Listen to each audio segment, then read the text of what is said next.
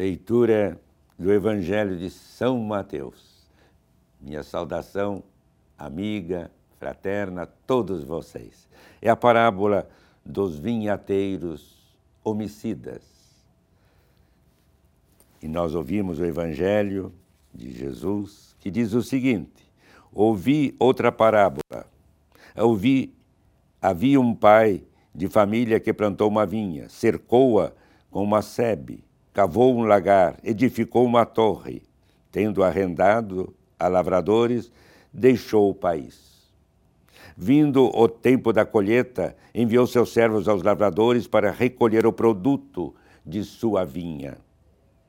Mas os lavradores agarraram os servos, feriram um, mataram outro, apedrejaram o terceiro. Enviou outros servos em maior número que os primeiros, fizeram-lhes o mesmo.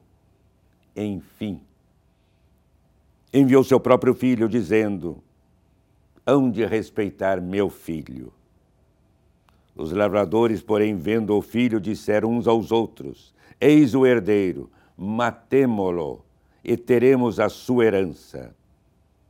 Lançaram-lhe as mãos, conduziram-no para fora da vinha e o assassinaram. Pois bem, quando voltar o senhor da vinha, que fará ele àqueles lavradores? Responderam-lhe: Mandará matar sem piedade aqueles miseráveis e arrendará sua vinha a outros lavradores que lhe pagarão o produto em seu tempo. Jesus acrescentou: Nunca leste nas Escrituras a pedra rejeitada pelos construtores tornou-se a pedra angular. Isto é obra do Senhor e é admirável aos nossos olhos. Por isso vos digo: será tirado de vós o reino de Deus e será dado a um povo que produzirá os frutos dele. Palavra da salvação. Demos graças a Deus. Vemos assim a parábola dos vinhateiros homicidas. O dono da vinha, que representa Deus envia mensageiros, profetas, que vêm para colher os frutos, ou seja, para que vivam a mensagem do amor, a mensagem da misericórdia, a mensagem da justiça, a mensagem do próprio Pai. Rejeitam, matam, expulsam. Por quê?